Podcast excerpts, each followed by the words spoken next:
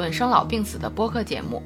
我们会尝试在轻松坦诚的对话中，讨论如何优雅坦然地应对从中年到老年的各种变化，无论是自己的还是父母的。大家好，欢迎收听中年延长线，我是倩倩。我是大聪聪。前段时间呢，我在朋友圈刷到了一个非常有趣的活动。这个活动呢是由年轻人提问，由老年人来回答。那今天我们非常有幸的邀请到了这个活动的发起者以及这个见证者、传播者，欢迎本期的嘉宾。Hello，大家好，我是西瓜，是这个代际问答交换的这个活动的发起人。Hello，大家好，我是合成腾讯新闻解法栏目，然后这次也是特别开心，然后去上海闲下来合作社去看到了整个代际问答发起和落地的过程。就是我还挺好奇的，是什么样的契机让西瓜想要发起这样一场活动，并且，呃，想要以这样一种形式来发起这样的活动。如果是发起这个活动，我觉得它是一步一步的这种契机。其实我我们在做的一件事情是在做社区相关的工作，所以呢，就是这个故事就要从社区开始讲起。我大概是，呃，一九年的时候，在上海的一个社会。社会组织叫做大鱼营造，然后我们主要是做跟社区营造相关的这样子的工作。那我们把上海现在嗯一些需要更新的那种老旧社区或者是城市的公共空间去进行调研，还有改造的重新设计。然后在设计好之后呢，需要让这个空间它不仅仅是在外表上有一种。更新的效果，而是在它的实际的使用，包括使用者，他也能够通过这样子的公共空间去建立更好的邻里关系，甚至形成一定的呃社区的呃自治的小组，然后可以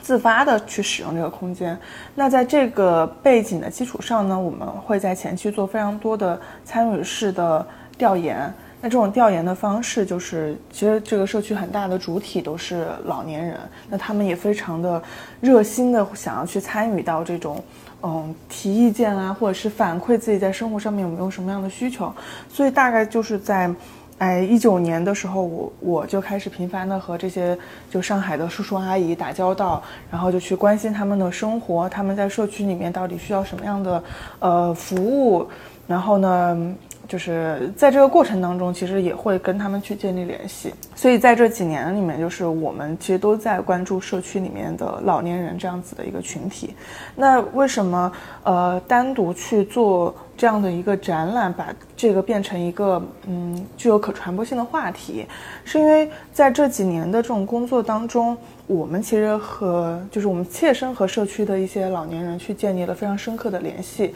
那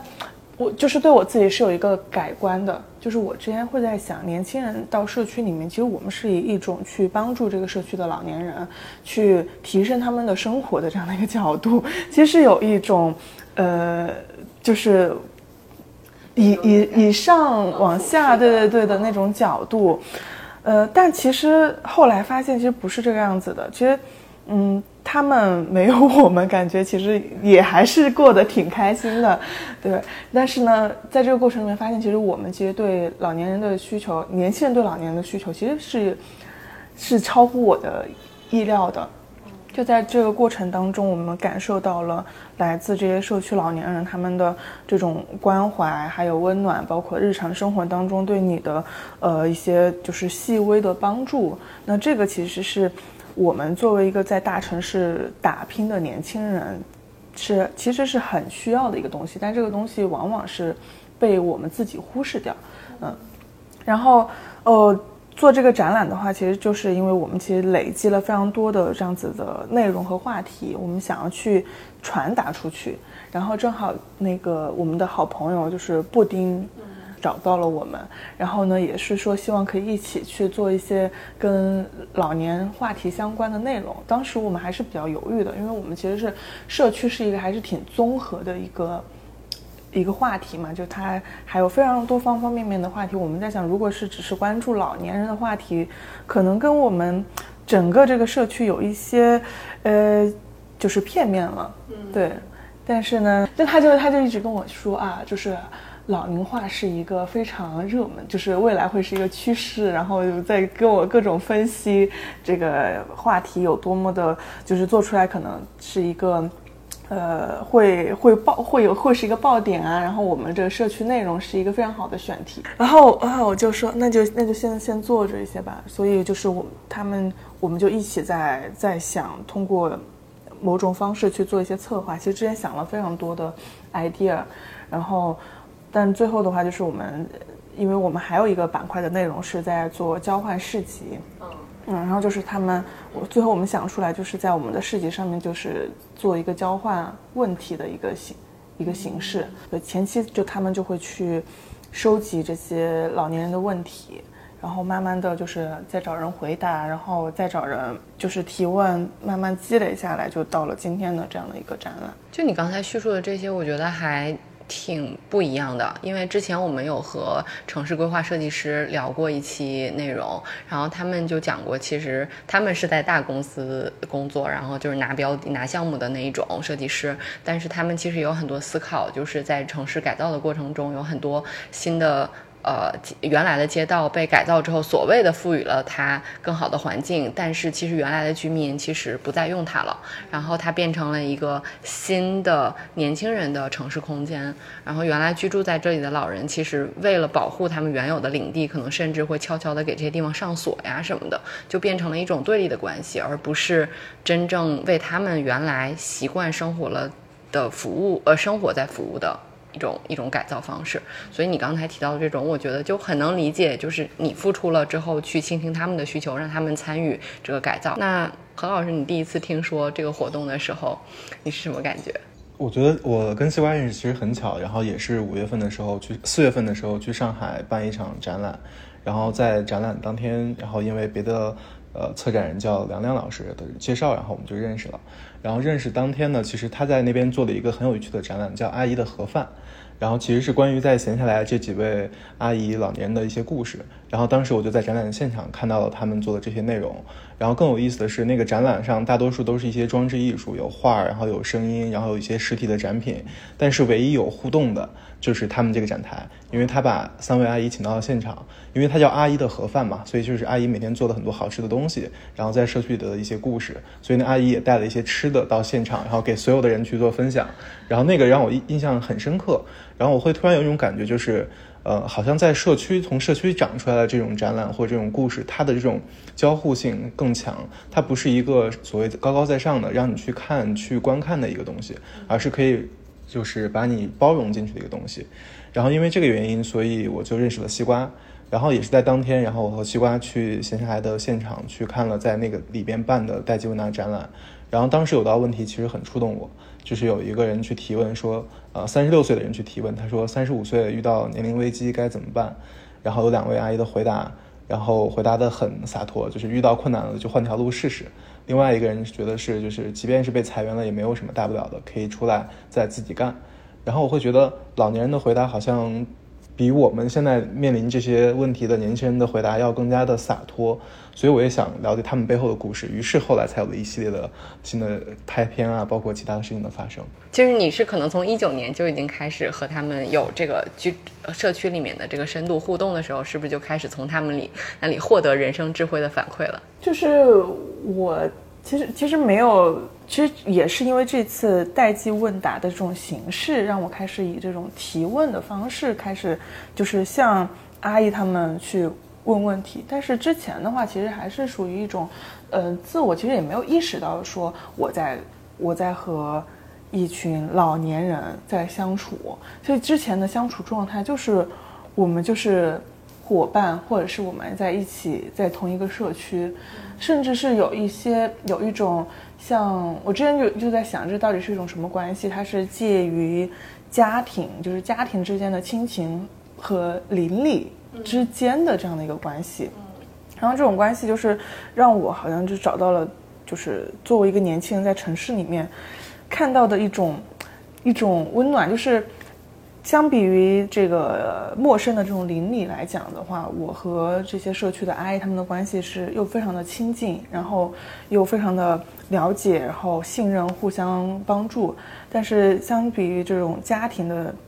亲情之间的话，我和阿姨他们之间又没有那么多的压力和道德的绑架，或者是有有那么多的责任感，所以这个是一个非常游刃有余，然后感觉到轻松自在的一个一个关系。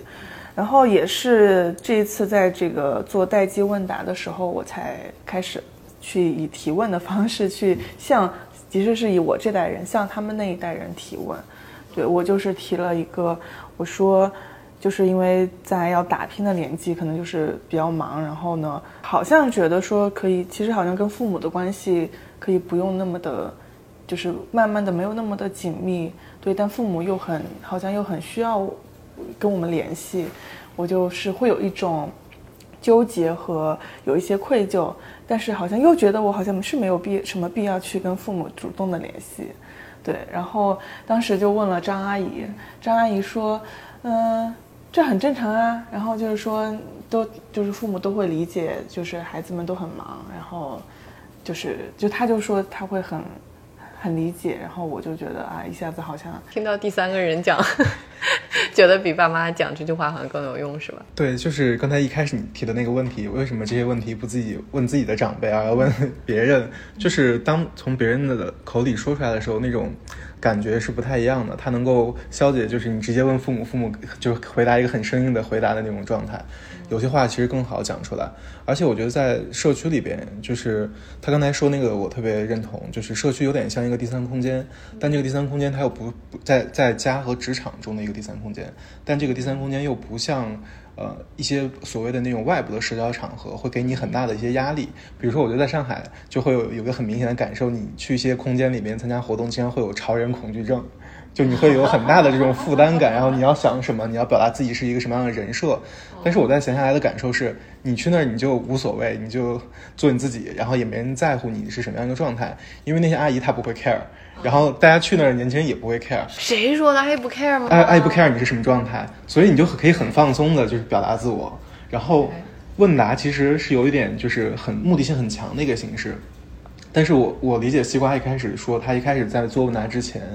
嗯，他其实是只是一种相处的状态，但这种状态其实也是让他变得越来越好，因为有有很多小的细节是只有在那个空间下跟老人相处，你是能感受到的。我印象中特别深。呃，我第一次跟西瓜当时聊天，然后在闲下来合作社，然后当时大概六七点钟聊到了可能快八点钟，然后我们俩都聊到忘了吃饭，然后这个呢，这个时候闲下来的王阿姨就过来，然后说，哎，你们吃饭了吗？然后我说我们没吃，然后他说要不我给你做点，然后我就以为是他是客套一下，然后说不用不用，说我一会儿就聊完我们就出去吃，然后我们就过了半个小时，王阿姨就远远的走过来说，我给你们做了小龙虾面，然后直接端了一大碗小龙虾面放我们面前，就毫不客气说吃，快吃。就没有那种边界感，就你没有那种所谓在其他社交空间里面那种那种客套啊什么的，我会觉得这种让你很放松。而且那天晚上吃完面之后，就时间很晚了嘛。上海当时的天气就比较诡异，但那晚上下雨，就天气很冷。然后都快九点多钟了，王阿姨噔噔噔噔又跑下来，然后给西瓜拿了件外套和大衣，就说天冷了，你加件衣服吧。然后因为我是一个旁观者，所以我当时看的时候，我会觉得，我觉得这种小的事情。就很感动我，就是它不太可能发生在一些别的空间和场所里边。明白，哦，其实我觉得你们刚才这个描述其实打破了两种偏见的。我觉得第一个偏见是地域偏见，就是上海人，我也在上海生活过，我觉得整体来说，上海人的气质是拎得清，他。有好的一面，就是就边界感是强的，但另外一方面可能会有一种你们家的事情我也不会管，或者你的事情我多余的事情不太会管。然后另外其实就是关于西瓜说的和他们共事的这个感觉，其实感觉就是和一群同事，这群同事就是生活在这个社区，然后你工作的环境刚好是在社区里面，然后和他们共事的交流，可能是不是他们给你的反馈，包括无论是新的想法还是一些。些活动的理念，你并不觉得是是中老年人，对吧？对，就是我觉得这个是一个很很重要的一个点，就是呃，我其实一直没有意识到我在做一件跟老年人相关的事情，而且呢，就是这群阿姨她们，嗯，他们不是不像是那种就大家刻板印象里面的老年人，就大家会觉得说啊，西瓜你在社区里面，其实在和一群阿姨们相处，那就会可能你想象的一个场景就是我可能就是在帮他们去做各种各样的事情啊，陪他们聊天什么的。这个其实就是一种就是刻板的，就是因为老年人是一种啊弱的这种象征。但是其实我们下面的阿姨在想什么，在想我。怎么创业？然后在想，就是呃，之前我们下面三个阿姨，就是张阿姨他们的那三个阿姨，他们三个算是就是合伙人嘛。然后他们就是吵，就是有点矛盾，在争吵。然后呢，呃，我们就我就过去，我就以为我说我就坏了坏了，他们就是出现了什么矛盾嘛？啊，结果就是他们就是在争论这个 PPT 的这一页应该放在前面讲，然后更合适。然后那个。那个孙姐，她就说这个要放在后面一页，就是逻辑更顺。呃，就是他们就很有意思，然后他们也会经常一起想啊，我可以做一些什么样的活动，包括他们在我们下面开设了一些，呃，就是教年轻人学上海话的沪语角，嗯，教年轻人织毛衣，还有一些呃，就是其他的一些。各类型的活动，就他们一直在想啊，可以就是依靠这个空间和这个社区，包括我们搭建的这个平台，可以去做一些什么更有意思的事情。那这些事情他们也在想啊，怎么可以可以有收入？就这个我觉得是很很基础的嘛，就是他们其实也想的是，哎，挣不挣钱也无所谓，但是可以想着是把它当成一个机制来去来去考虑。然后呢，所以他们。是一群非常有活力的年轻人，包括王阿姨，她也是加入了我们这个社，就是闲下来的这个队伍之后，她也在开始，哎，我我好像是需要有一个自己的空间，嗯，然后她在下面她的那个工具间，她就把它改造成了一个非常温馨的小空间，她就说。在家里面，什么孙子要学习，然后什么就是也很空间很小，就没有一他也他也需要一个自己的空间。然后呢，他也在想，哎，我做的吃的既然这么多年轻人都喜欢，那我就摆个摊儿好了。所以他就他我们在做一些活动和市集的时候，他也会来卖卖凉面啊，然后做点小吃给大家吃。对，然后我就我就就我经常跟我们团队的人开玩笑，我说我们都是在帮这些阿姨打工的，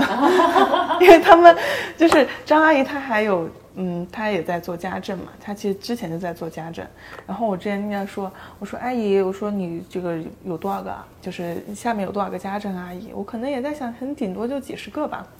他说，哦，我他说我电话，反正手机里面大概有一千多个阿姨。我去，有点厉害啊。对，就他很很厉害，然后就是也很有那种，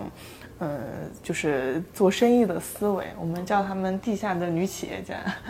所以你你觉得，你们这个活动，无论是代际问答还是社区的营造，之所以能够呃做成，或者甚至影响力越做越大，然后持续的生长，跟这群达人 应该有很大的关系吧？但这群达人，你觉得如果没有这个活动，或者没有这个社区的营造的参与，没有你们的加入，他们的生活会不一样吗？这个我们有有问有问这些阿姨。他们就是说，其实本本身你都退休了，然后你再去给自己找一些事情做，这些事情就是属于可做可不做的。嗯，但是如果有机会让他们做，就是他选择了做这件事情，那就是让他们就每天就开始变得忙起来了，然后呢也很很兴奋。他就说啊，每天跟年轻人在一块，然后就觉得自己也很年轻了。这其实是一个心态的影响。那他如果不做这件事情，他的生活好像好像也没有什么就是不好的影响，就是他可能就就继续带孙子啊，然后就出去买买菜，周围逛一逛。嗯，我们想的就是说，尽可能的去创造一些让大家能够去激发更多就是内生动力的这种可能性。对，就不一定说我们做的这个事情就是。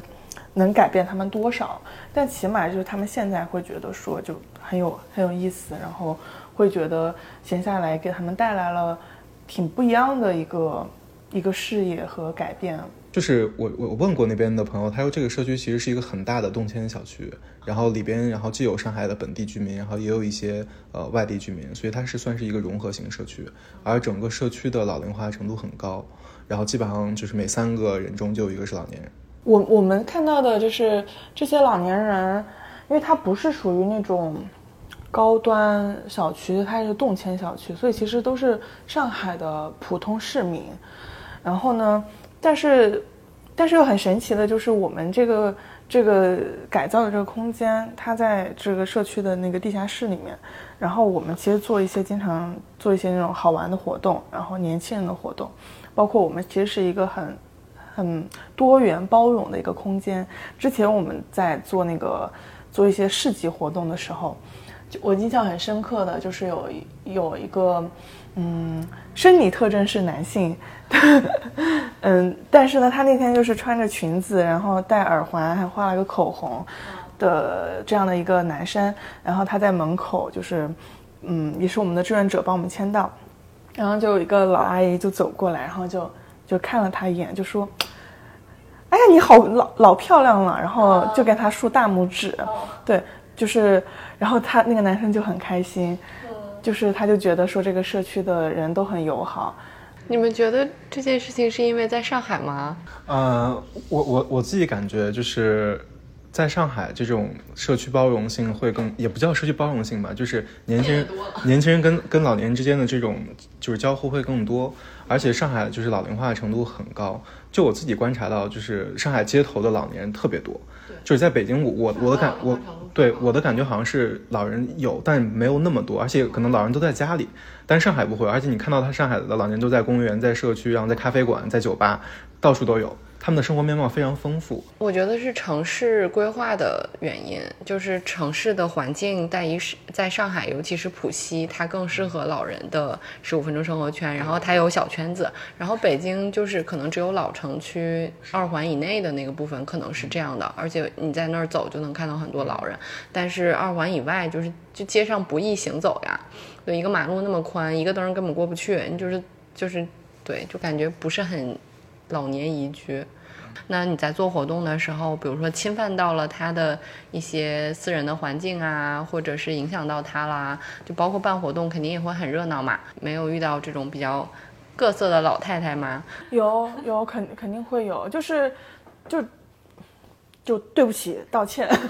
诚恳道歉。就现在就是就学会了如何跟各种各样的人道歉，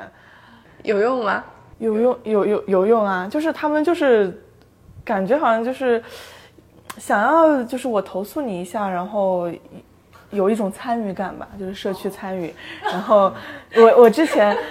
之前我们我们我们做活动的时候，然后其实也我们都在地下了，其实没什么声音。然后就是会有一些呃年轻人就是。就可能有有什么烫染着头发呀，什么就是在外面排队什么的，那可能就他就是有一种不安全感，然后他就会说你吵到他们了什么的，然后就就打他们就打一二三幺五投诉，然后我就搜到了投诉之后，就是我就嗯就是第二天就被叫去那个。接到办事处，然后呢，他们就给了我一沓那个就是投诉的单子，然后说，嗯，你要打电话回去道歉，然后呢，每个电话就是必须要我当着在那个办公室，然后道歉，然后呢，每个电话就是必须要超过三十秒，嗯，然后哦，三十分哦，三分钟，每个电话要打三分钟，对，我就我就一个打。对不起，对不起，阿姨，嗯，就是，哎，你住你住哪号楼？然后就我就跟他聊天，对我说，我说我们活动我们活动也挺好玩的，你其实之后可以可以下来玩一玩，然后就是也会有一些小礼物，就是可以送给你啊，是之类的，就是就这个矛盾没有什么，我觉得就是其实很多时候社区里面的这种投诉或者是矛盾，它其实是对于你的一种不了解，然后和一种被侵入的那种感觉。但是你去邀请他，然后你在你找到他的需求，然后你在想，哎，我的我的这个社区和空间，我能可以给他提供什么样的需求？你就可以慢慢的去跟他建立比较好的联系。我们跟张阿姨，就是最好的张阿姨，对啊，最开始就是因为她就是一上来就是在凶我们，对，然后呃，因为我们最开始做了那个空间，然后呢，就是可以面向。社会或者社区去招募主理人嘛，就他们可以申请一个格子间去做自己想做的事情。那最开始张阿姨就说她想要做一个家政的站点，然后我当时就在想，我说那种家政啊，就是感觉像做那种小，对对对，就是调性不不太符合，然后可能一堆阿姨在里面叽叽喳喳什么的，呃，就会有这种刻板的印象，然后。就是有一种，嗯，就是一直在呃推推这个推脱张阿姨，然后张阿姨就，她有次在路边就看到我们，然后就说，就跟我就跟我生气嘛，就是说，你们是不是就是说我们在骗他啊？然后说让我提方案，然后什么又又不通过，呃，你们是不是就是想把这个资源让给外面来的人？嗯，就会有这种这种矛盾，然后也是我们其实那个时候我是有点有点小紧张和害怕的，就是没有第一次做这种事情，没有遇到过这种冲突。但后来就是会跟他解释啊，这个空间他最后是想要实现什么样的效果，然后呢，包括我们之后去做的每一场小的活动，都会邀请他来，他慢慢的就知道哦，你这个空间不是一个地下，不是一个地下商场。也不是一个什么街边小店，它是一个具有一定的就是利他性或者是社区公共性的这样的一个空间，嗯，所以慢慢的、慢慢的，他就在想啊，那我就做个阿姨驿站吧，就是我就不，我就让这个空间就成为无论是社区的阿姨也好，还是家政阿姨也好，他们平时可以做一做交流的一个空间。确实，它那个空间感觉一个店可能还不太一样，它更像一个开放的。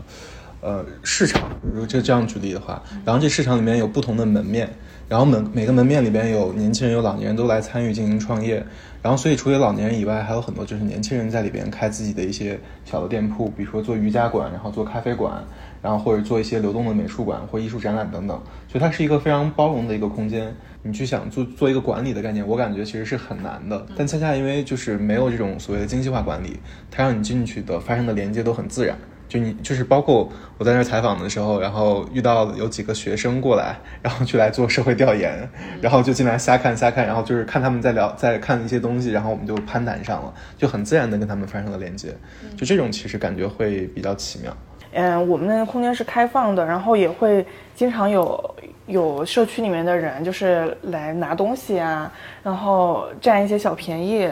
嗯，然后我们不是做了一个就是。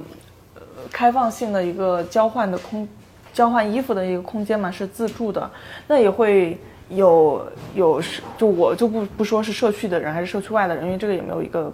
明显的证据，那他们就会拿就拿大包，然后装装一些衣服，然后带带走。就我们其实是就是面对这些问题，嗯，我们其实就选择性的忽视掉这样子的人，因为。因为他们会非常的影响我们去继续做这件事情，就包括这个社区，我们经营的这就是运营的这个公共空间，嗯，如果是你要真的像运营一个呃就是商场或者是运营一个店去运营它的话，你是要投入运营的人力的，你要找找一个人保安或者是找一个服务员在这看着，但是我们这个其实是一个没有费用的，就是公共性的。公益性的一个空间，那就是靠社区里面的人，你自觉自觉的去维护它。那前段就最开始的时候出现了就丢东西或者是东西乱扔的这样子的事情，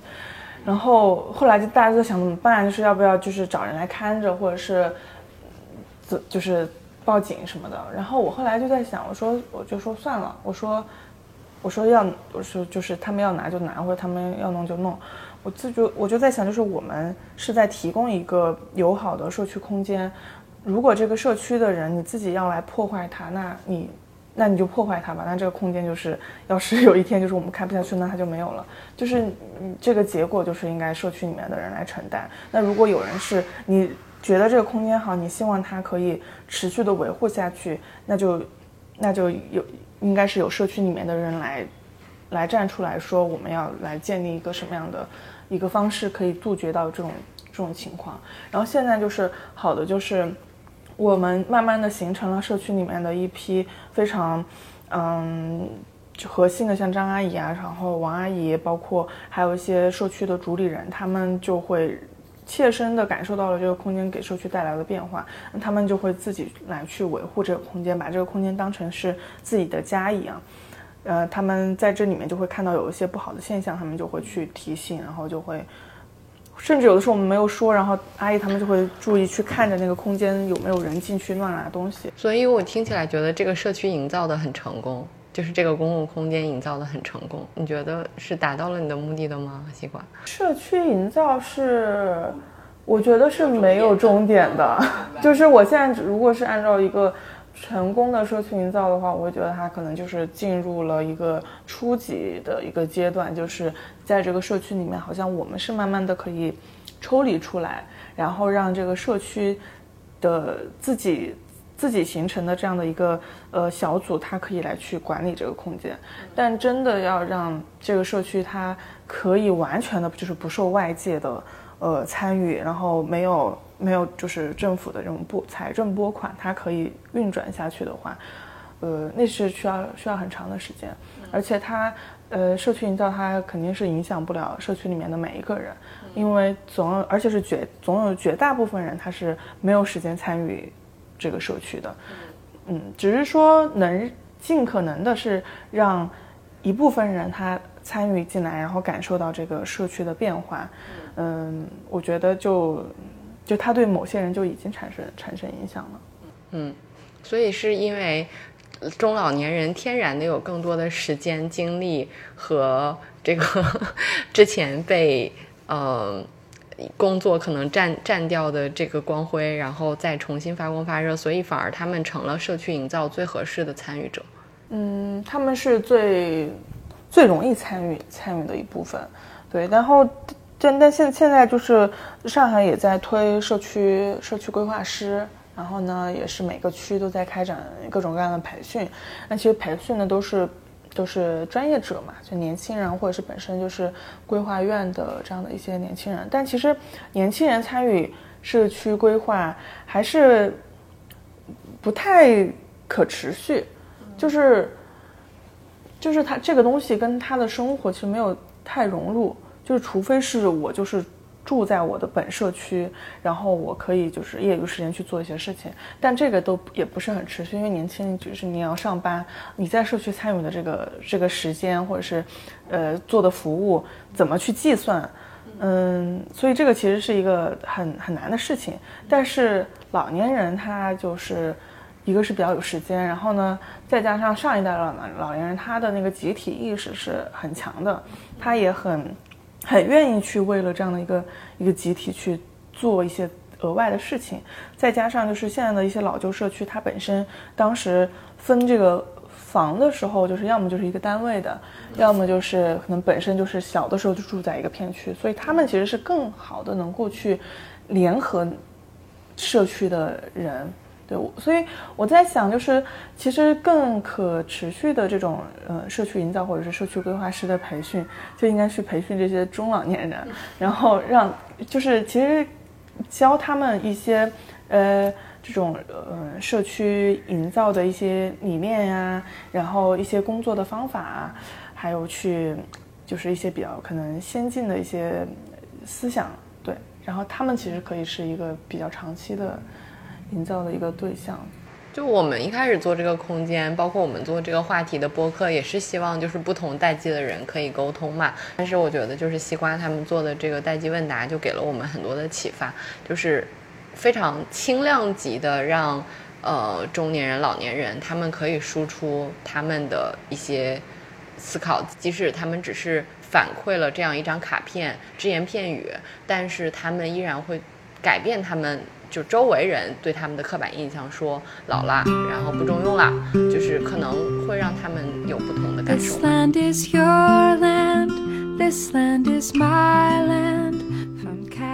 代际问答大交换工具包已经在中年延长线淘宝店、小红书同步上线，欢迎大家在淘宝、小红书搜索“谷和豆”（谷子的谷，河水的河，豆子的豆）店铺，或通过 show notes 中的链接购买。我们特别推荐在社区机构或者在工作中需要开展中老年活动的个人和组织购买。相信这个小工具能够帮助大家在各类活动中成功吸引到不同代际的关注，成功完成调研、破冰接彩，进行温和的见解交换。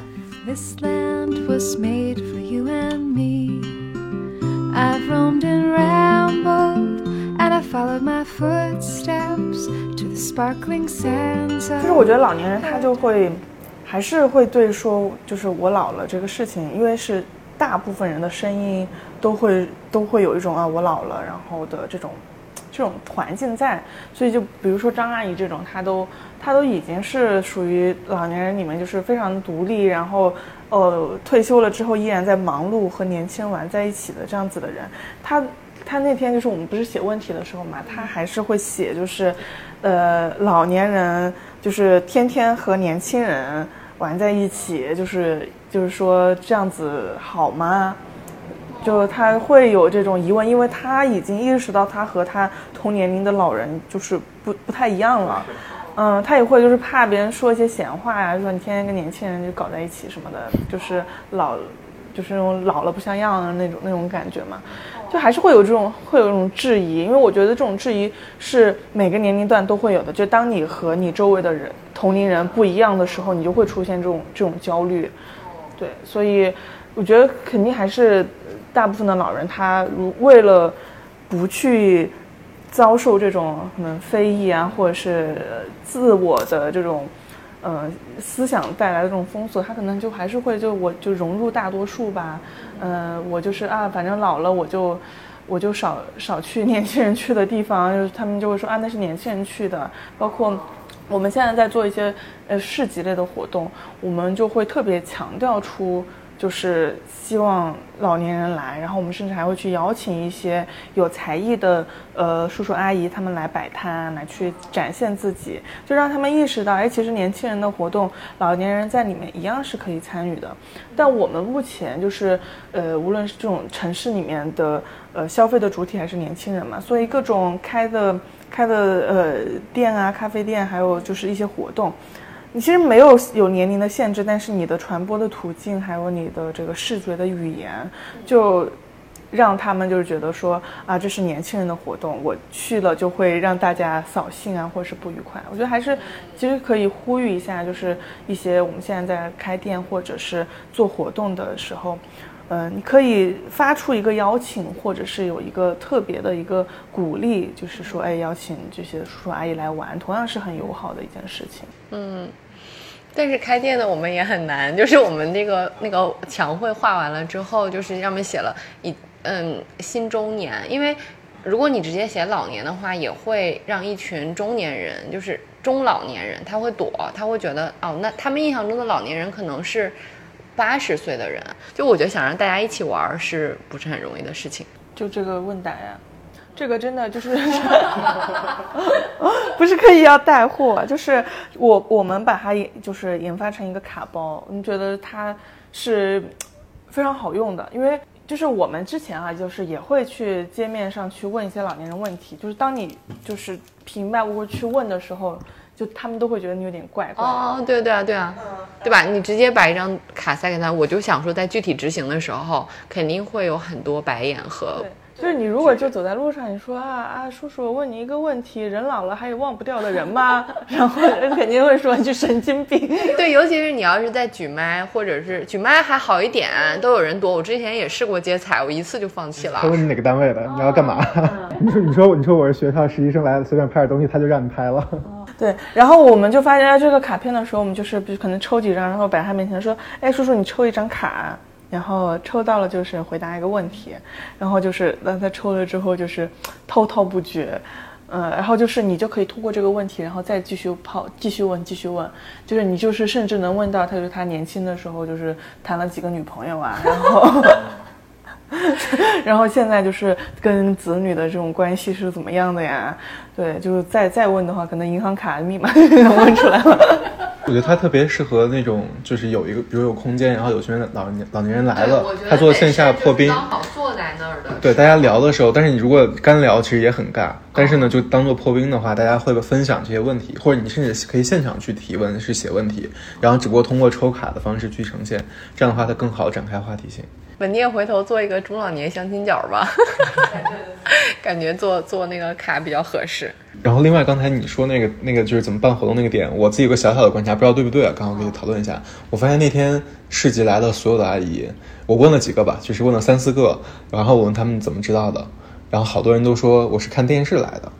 就是都是看电视台的，说在新华路三四五有一个活动，然后我知道好像是可以来这儿交换我自己想要交换的东西，然后就来了。对他们很认这个渠道，所以我我觉得可能是不是想吸引老年人来这个空间，可能需要看看这些传统的渠道，可能以新闻的方式去报道。然然后第二个方式，我发现就是来的可能也是因为市集的原因啊，来的老年人都是有点自己特长的，就他们特别愿意把自己的特长让别人看见，就是自己编的那个什么手工的什么小麻雀啊，然后蟋蟀啊。就这些东西，他们特别愿意把这些东西卖出去，因为他自己编了很多，在家里放着也是放着。对，他是他不一定是需要要什么福利，像这个活动求什么福利，但他希望可以展示自己。我觉得这可能也是个思路。那那我们再具体一点，因为刚才你也提到说，就我们节目其实有很多其实听友可能是年轻人嘛，那从年轻人的视角，觉得他们可以为老年人，或者我觉得为增加就是不同代际之间的沟通，可以做些什么具体的事情呢？就是，我觉得是常去隔壁敲门，问问阿姨还有饭吗？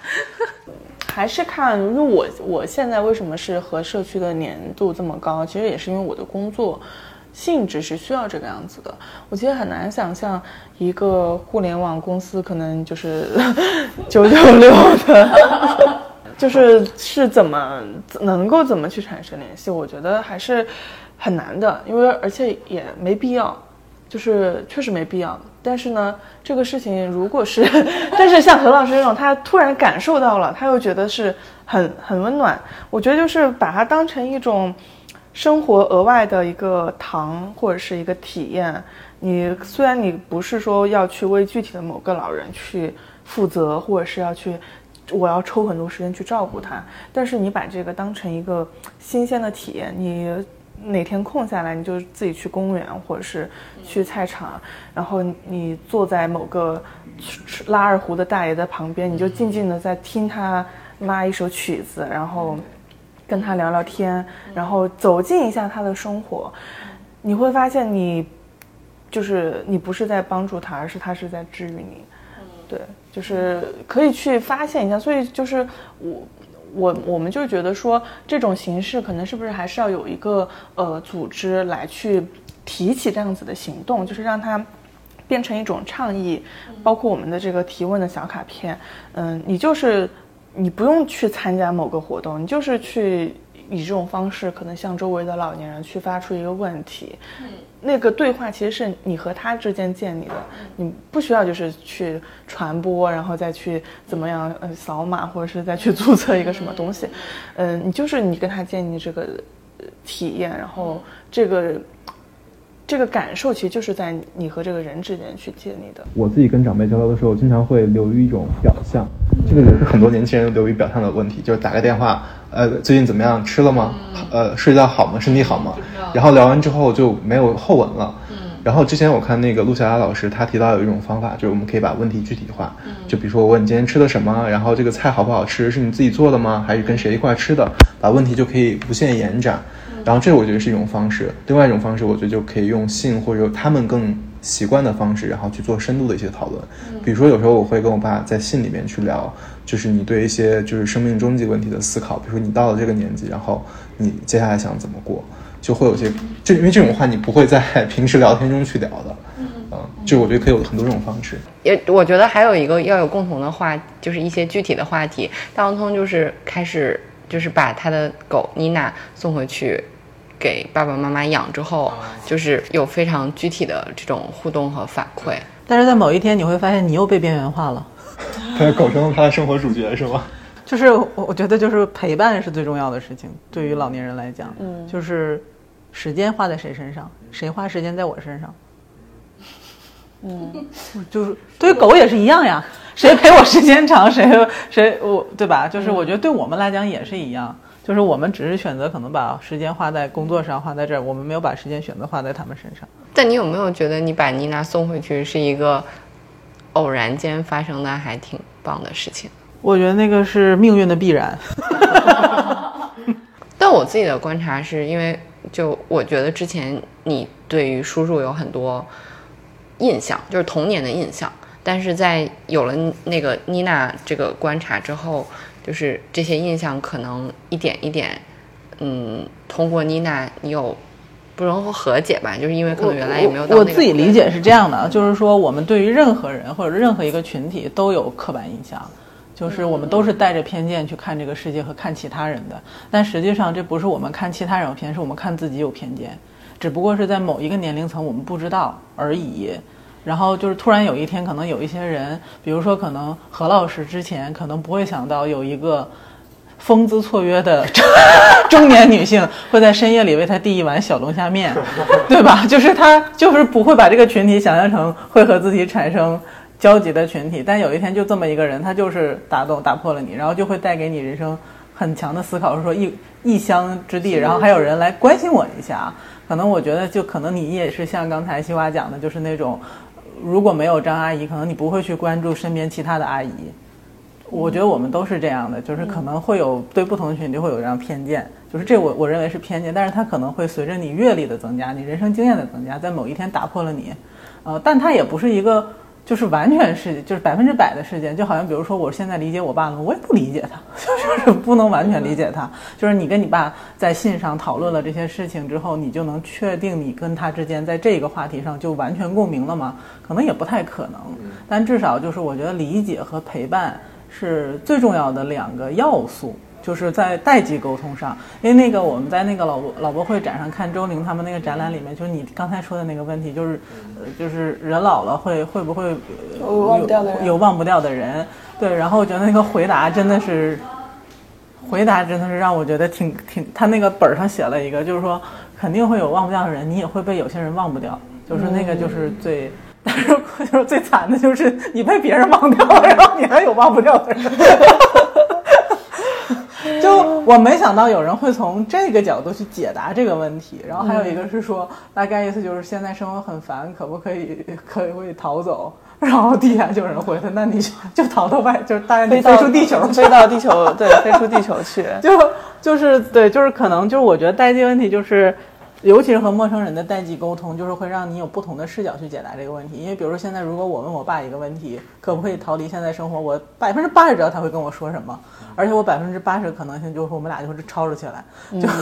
对。但是可能如果是一个陌生的人，他来跟我讲一个话，然后换一种方式，可能我对这事儿的理解就是就是会不一样。对对，就你如果跟你。家长问可不可以逃离现在的生活，那家长问你你怎么了，宝宝？然后或者是 就他们因为对你的那个感情的那个就是太复杂了，就是我觉得就是他总想解决你的问题，其实他解决不了。对，然后就他也没法帮你去解决这个问题。而且因为有这种负担在，所以有些问题你更不好开口。对，就是然后以但是可能陌生人的一句话就能让你，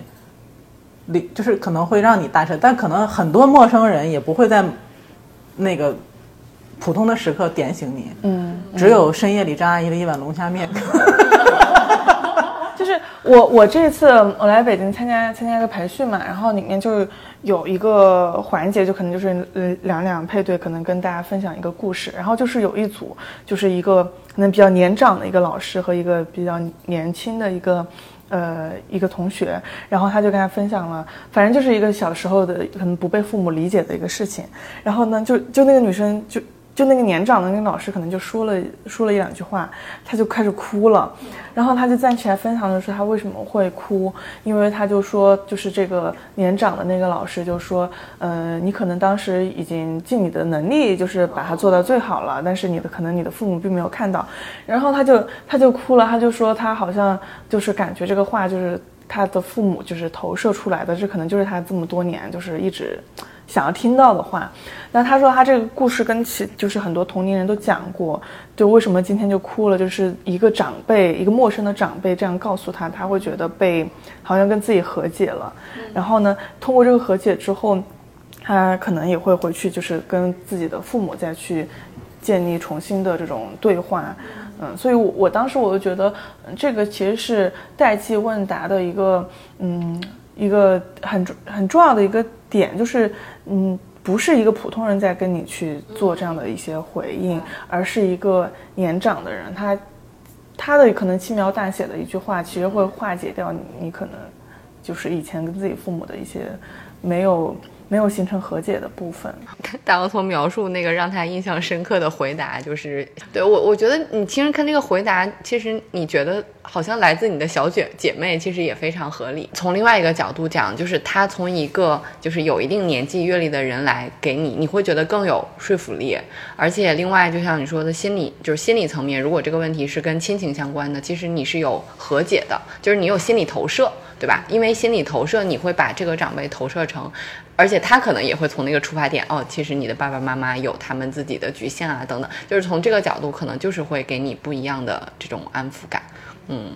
而且其实这么想，原来我们都觉得我们已经不在乎年龄。的价值了，就我们因为太崇尚年轻了，所以我们已经快抛弃掉年龄经验带来的价值了。但是其实这么一讲，通过这个代际问答，其实骨子里面能提问的年轻人，以及能被这样的反馈治愈的人，应该骨子里我们都还是 value，就我们还是很看重年龄带来的这些智慧的，对吧？我觉得其实经历就是替代不了的智慧。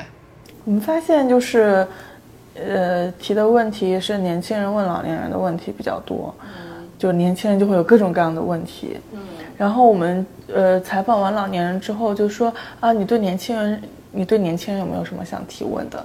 让他们想啊，没啥好问的。我觉得其实不是想问年轻人，其实是他们生活中的困惑太变少了吧？对，就我发现了，好像老年人对年轻人也不是很 care，然后。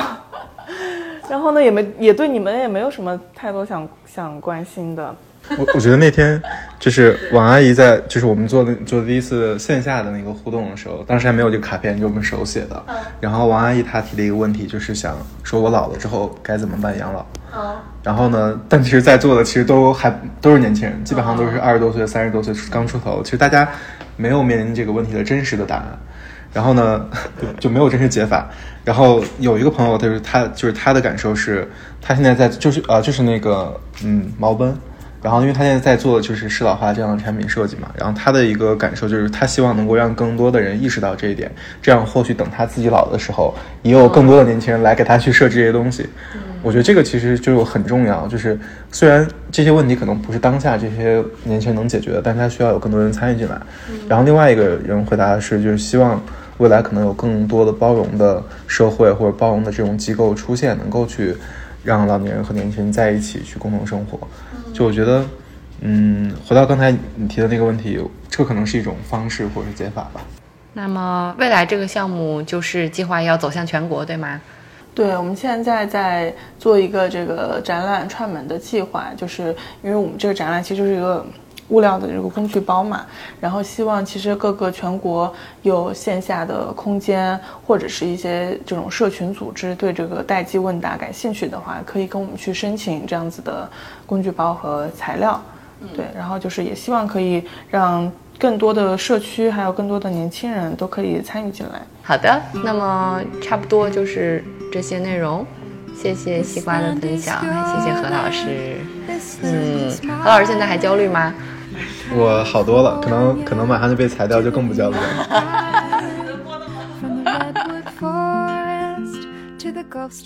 感谢大家收听本期内容，我们的听友微信群已经开通，欢迎添加小助手 disrupt aging 二零二一的微信 d i s r u p t a g i n g 二零二一，成为我们的好朋友，入群和我们分享讨论你的生活困惑，或者向我们推荐主题以及身边的嘉宾。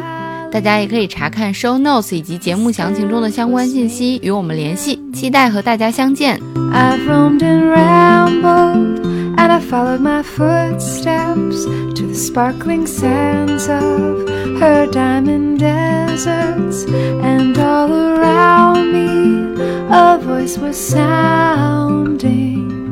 This land was made for you and me.